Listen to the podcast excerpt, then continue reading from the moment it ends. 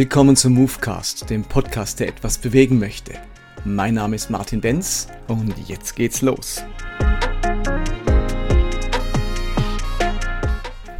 Ich knüpfe mit diesem Podcast nochmals an meiner Podcast-Reihe zum Thema Kreuz an. Ich habe acht Podcast-Folgen gemacht zum Thema das Kreuz verstehen. Und zwar von Movecast 153 bis Movecast 160. Und ich möchte euch die wirklich von Herzen empfehlen, das nochmal nachzuhören. Ich beschreibe dort unterschiedliche Deutungsmöglichkeiten des Kreuzes. Und zwar zum einen aus der Bibel selbst heraus. Da finden wir nämlich unterschiedliche Deutungen dessen, was am Kreuz geschehen ist und was das Kreuz bewirkt hat. Und ich schildere auch verschiedene Deutungsmuster aus der Kirchengeschichte. Und am Ende versuche ich eine eigene Deutung des Kreuzes zu beschreiben von der ich nun von vielen Rückmeldungen gehört habe, dass sie für sehr viele Leute verständlich und auch etwas Befreiendes an sich hat. Und in meiner Podcast-Reihe über das Kreuz habe ich deutlich gemacht, dass für mich das Kreuz eine enorm hohe und zentrale Bedeutung hat.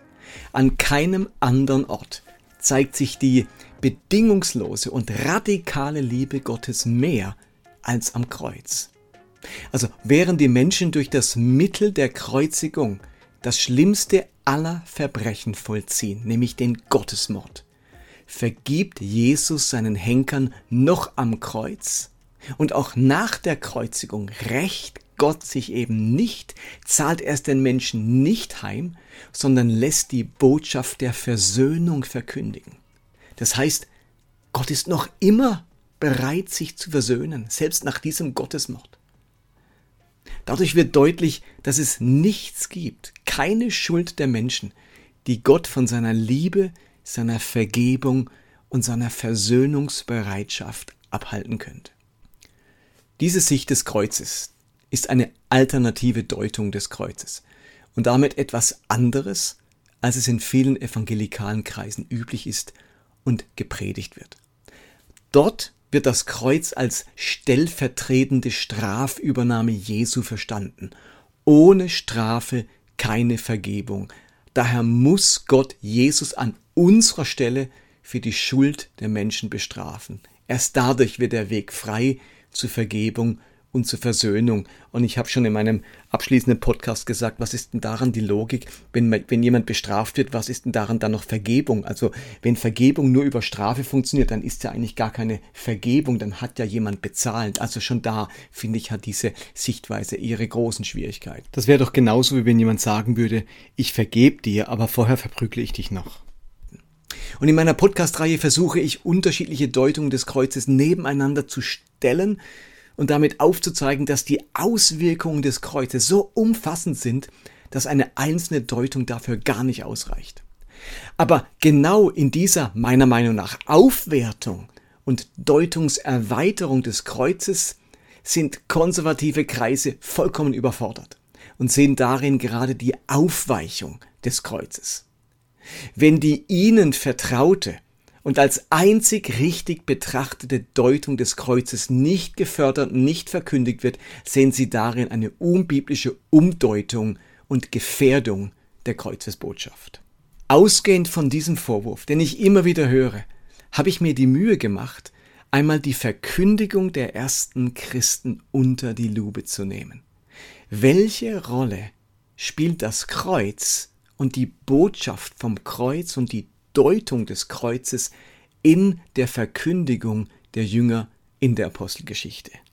Ich habe mir also im letzten Monat die Zeit genommen, die gesamte Apostelgeschichte noch einmal durchzuarbeiten. Und ich habe dabei besonders alle Texte unter die Lupe genommen, wo in irgendeiner Weise verkündigt wird, gepredigt wird, vom Glauben erzählt wird oder Zeugnis abgelegt wird. Denn die Apostelgeschichte zeugt ja von der Verkündigung und der missionarischen Tätigkeit der ersten Jünger und der Apostel. Und ich möchte die Ergebnisse schon einmal vorwegnehmen.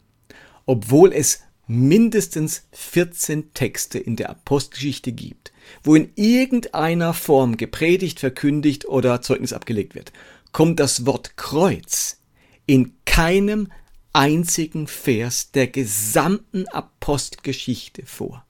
Das Kreuz ist komplette Fehlanzeige in der Apostelgeschichte.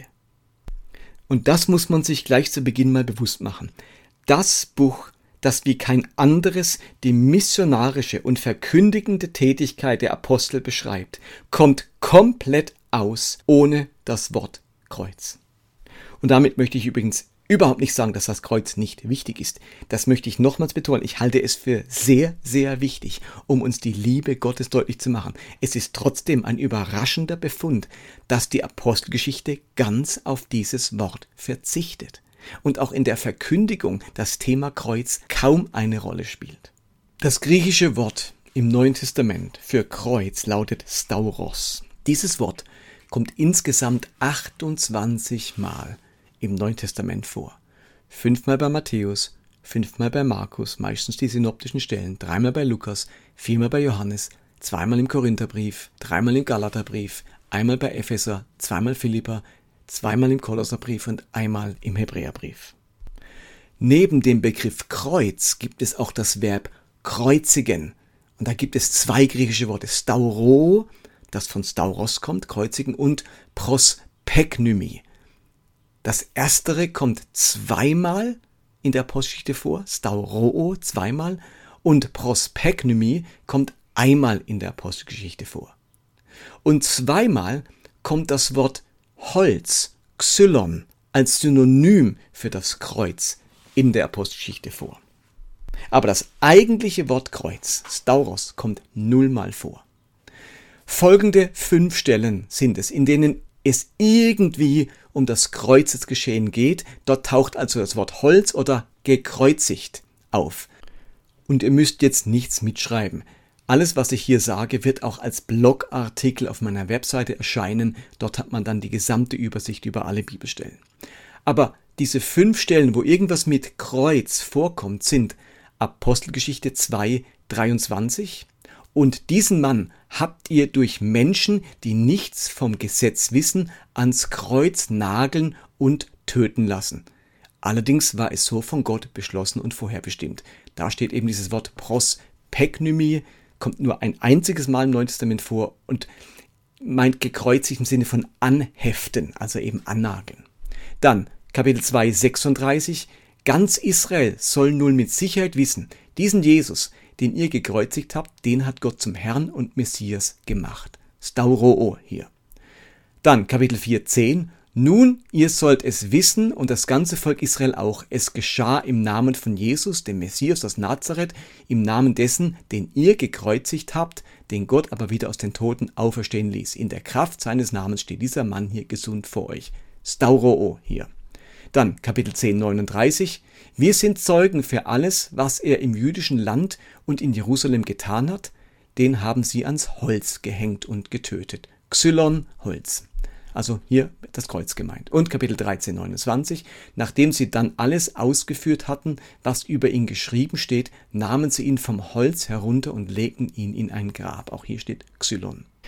Der Podcast würde nun zu lang dauern, wenn ich jetzt alle 14 Stellen mit euch anschauen würde, wo Verkündigung stattfindet. Ich habe gleichzeitig mit diesem Podcast einen Blogartikel veröffentlicht, der das gleiche nochmal aussagt und in dem ich alle 14 Stellen behandle. Wenn ihr euch also wirklich diese 14 Stellen anschauen wollt und was dort und wie dort gepredigt wird, dann schaut auf meinen Blog unter movecast.de. Was ich jetzt noch machen möchte, ist ein paar wenige exemplarische Stellen herausgreifen aus der Apostelgeschichte, wo das Fehlen des Kreuzes besonders offensichtlich oder auch verwunderlich ist, und dann meine Quintessenz daran anschließen.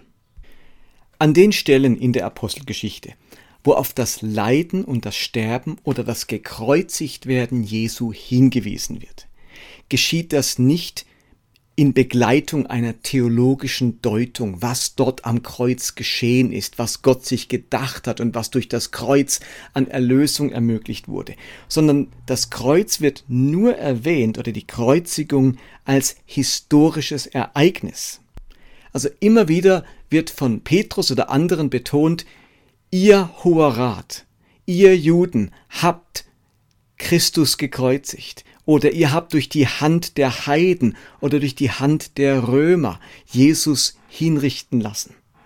Ihr wolltet dem Leben, dem Wirken und dem Einfluss dieses Mannes Einhalt gebieten. Darum habt ihr ihn gekreuzigt. Und dann kommt immer die entscheidende Wendung. Aber Gott hat diesen Jesus, den ihr getötet habt, auferweckt. Und diese Auferweckung ist gleichsam die himmlische Bestätigung und Rechtfertigung dieses Jesus. Die Auferstehung zeigt, dass dieser Jesus wirklich der Messias, der Erlöser der Welt und der Sohn Gottes ist. Es läuft fast immer auf das heraus. Wenn der Tod Jesu erwähnt wird, dann nur geschichtlich, aber entscheidend in den ganzen Texten ist die Auferstehung und dass durch die Auferstehung Gott sozusagen seinen Sohn rechtfertigt. Aber an keiner Stelle finden wir eine theologische Deutung des Kreuzes, so wie wir das heute andauernd hören und machen.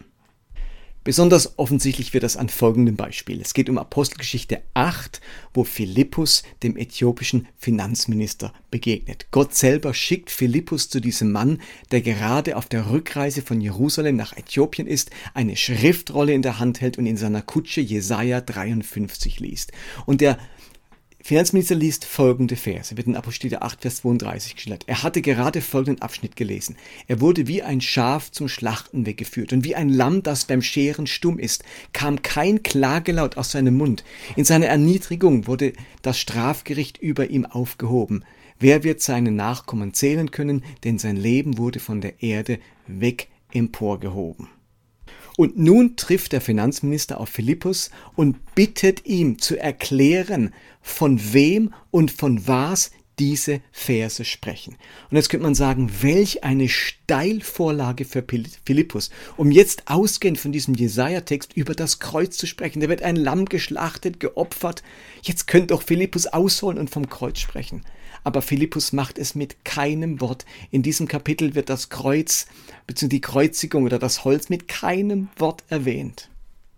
Es war Philippus also gerade nicht naheliegend, von Jesaja 53 aus auf das Kreuz zu kommen. Stattdessen wird von Philippus die gute Botschaft, das Evangelium von Jesus gepredigt. Da heißt da begann Philippus zu reden, er, er knüpfte an, dieser, an diesem Schriftwort an und erklärte dem, Äthiopier das Evangelium von Jesus.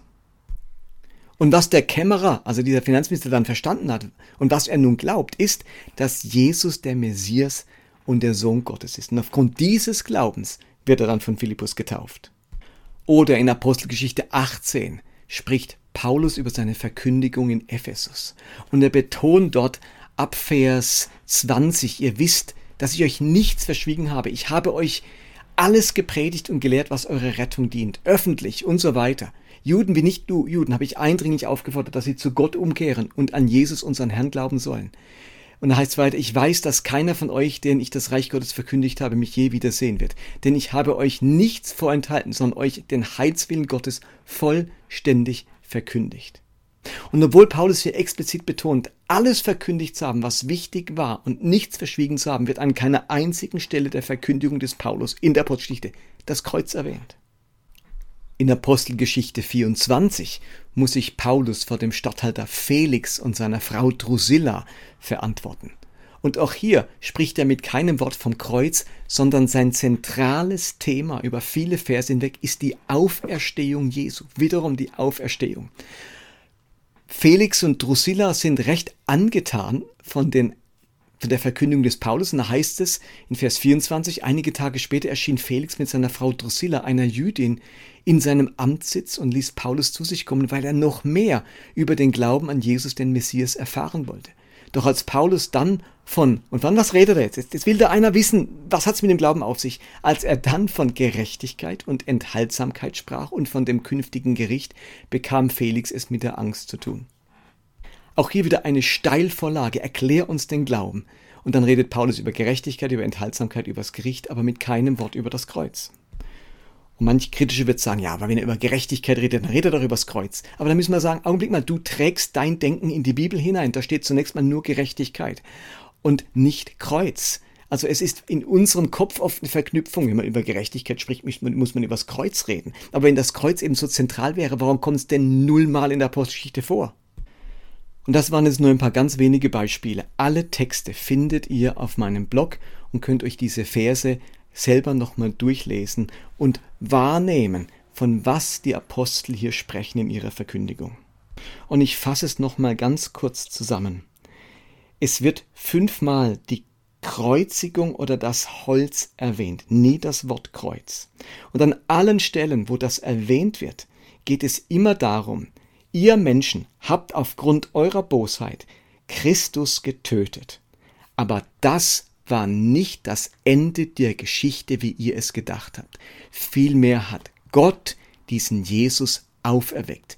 Und in dieser Auferweckung hat Gott unter Beweis gestellt oder allen deutlich gemacht, dass dieser Jesus nicht einfach ein Mensch war, nicht einfach ein Rabbi war, sondern tatsächlich der Messias und der Erlöser und der Heiland der ganzen Welt.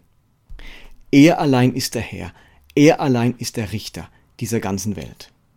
Wir finden also in dieser gesamten Apostelgeschichte und in keiner einzigen Stelle, wo verkündigt wird, eine theologische Deutung des Kreuzes als etwas, wo zentral für unseren Glauben unser Heil wäre und dass dort etwas Heilsentscheidendes geschehen wäre. Ich will nicht wirklich, dass das der Fall ist, aber es wird nirgends in der Apostelgeschichte erwähnt, sondern das Heilsverändernde, das Heilsentscheidende, das alles Verändernde ist die Auferstehung. Denn gekreuzigt wurden Tausende damals, das war gar nichts Besonderes. Das Besondere ist, dass Gott diesen Jesus auferweckt hat. Kein anderer, der gekreuzigt wurde, wurde jemals wieder auferweckt. Wenn das Wort Kreuz in der gesamten Apostelgeschichte nicht vorkommt und die Erwähnung des Todes Jesu und des Gekreuzigtwerdens nur von historischer Bedeutung ist, warum haben wir denn dann in evangelikalen und konservativen Kreisen den ganz starken Eindruck, das Kreuz sei die absolute Mitte der Verkündigung? In meinem Theologiestudium habe ich im Homiletikunterricht, also im Predigtunterricht, noch beigebracht bekommen, dass es keine Predigt geben darf, in der nicht das Kreuz in der Mitte ist und in der das Kreuz erklärt wird. Wir mussten in jeder Predigt, egal um welches Thema es geht, das Kreuz erklären, sonst war es keine akzeptable Predigt.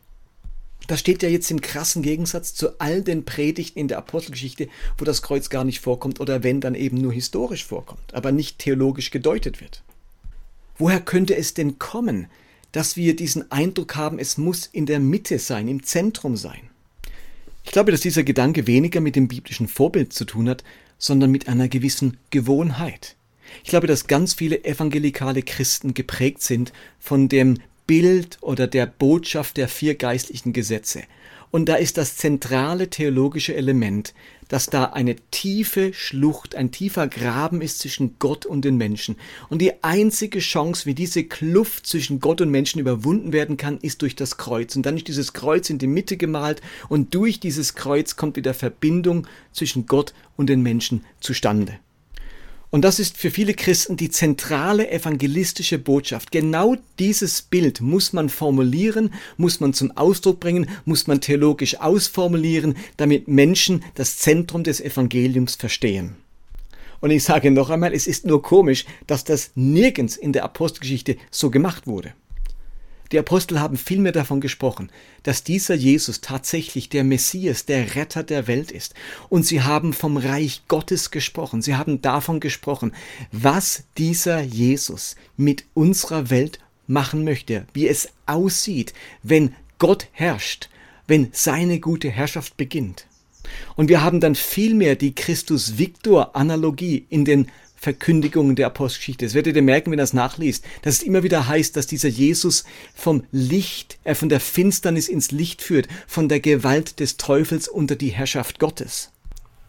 Besonders eindrücklich wird das in Apostelgeschichte 26 geschildert. Dort rechtfertigt sich Paulus vor dem Statthalter Festus, dem Nachfolger von Felix, und erzählt dann vor Festus und König Agrippa war auch dabei, wie er berufen wurde und was Christus damals zu Paulus gesagt hat, als er die Erscheinung von Jesus hatte. Und da heißt es in Vers 18, da sagt Jesus zu Paulus, öffne ihnen die Augen, damit sie umkehren und sich von der Finsternis zum Licht wenden und von der Macht Satans zu Gott, dann werden ihnen ihre Sünden vergeben und sie werden zusammen mit allen anderen, die durch den Glauben an mich zu Gottes heiligem Volk gehören, ein ewiges Erbe erhalten. Und in Apostelgeschichte 10, als Petrus bei Cornelius ist, fasst Petrus das gesamte Wirken Jesu zusammen und sagt, Jesus ist umhergegangen und hat alle von der Macht des Teufels befreit. Also im Denken der Apostel war vielmehr die Idee dieser konkurrierenden Reiche, das Reich Gottes und die Finsternis, die Macht des Teufels und die Macht Gottes. Und Jesus wurde erwiesen als der Sohn Gottes, dem alle Gewalt, alle Macht gegeben wurde im Himmel und auf Erden, kehrt um und folgt diesem Mann nach, denn er ist von Gott bewiesen, erwiesen, bestätigt als der, der alle Macht hat. Werde Teil seines Reiches, kehrt um und werde Teil seines Königreiches.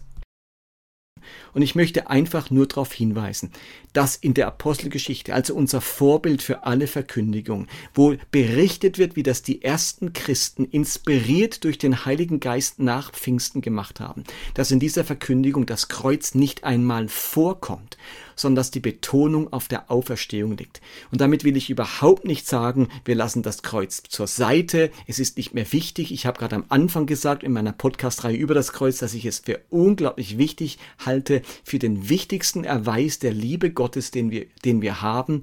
Aber es ist einfach falsch zu sagen, wenn man das Kreuz nicht in gleicher Weise betont, wie das in evangelikalen Kreisen geschieht, dann wäre das unbiblisch biblisch ist, dass in der Apostelgeschichte das Kreuz nicht einmal vorkommt. Das ist biblisch. Wenn ihr schon biblisch sein wollt, dann guckt euch einfach die Bibel an, die Apostelgeschichte, die, den Ort der Verkündigung. Und dort kommt das Kreuz nicht vor. Es scheint nicht so bedeutsam gewesen zu sein, dass es aus jeder Predigt in der Apostelgeschichte herausscheint und herausstrahlt. Was herausscheint, ist die Auferstehung. Die ist der Dreh- und Angelpunkt der Verkündigung der ersten Christen. Und ich höre jetzt schon wieder meine Kritiker sagen, Martin Benz relativiert das Kreuz. Für Martin Benz ist das Kreuz nicht zentral. Denen muss ich sagen, hört euch bitte nochmal diese acht Folgen meines Movecasts an. Und auch hier möchte ich betonen, für mich ist das Kreuz tatsächlich wichtig und zentral.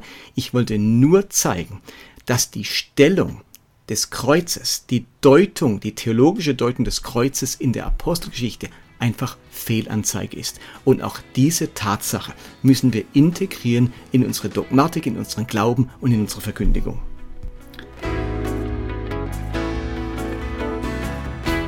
Und das war Movecast für heute. Danke, dass ihr dabei wart. Die ganzen Bibelstellen, die ganzen Texte, über die ich heute gesprochen habe, die findet ihr in meinem Blog auf movecast.de. Da gibt es einen Blogartikel mit dem Titel Wie zentral ist das Kreuz?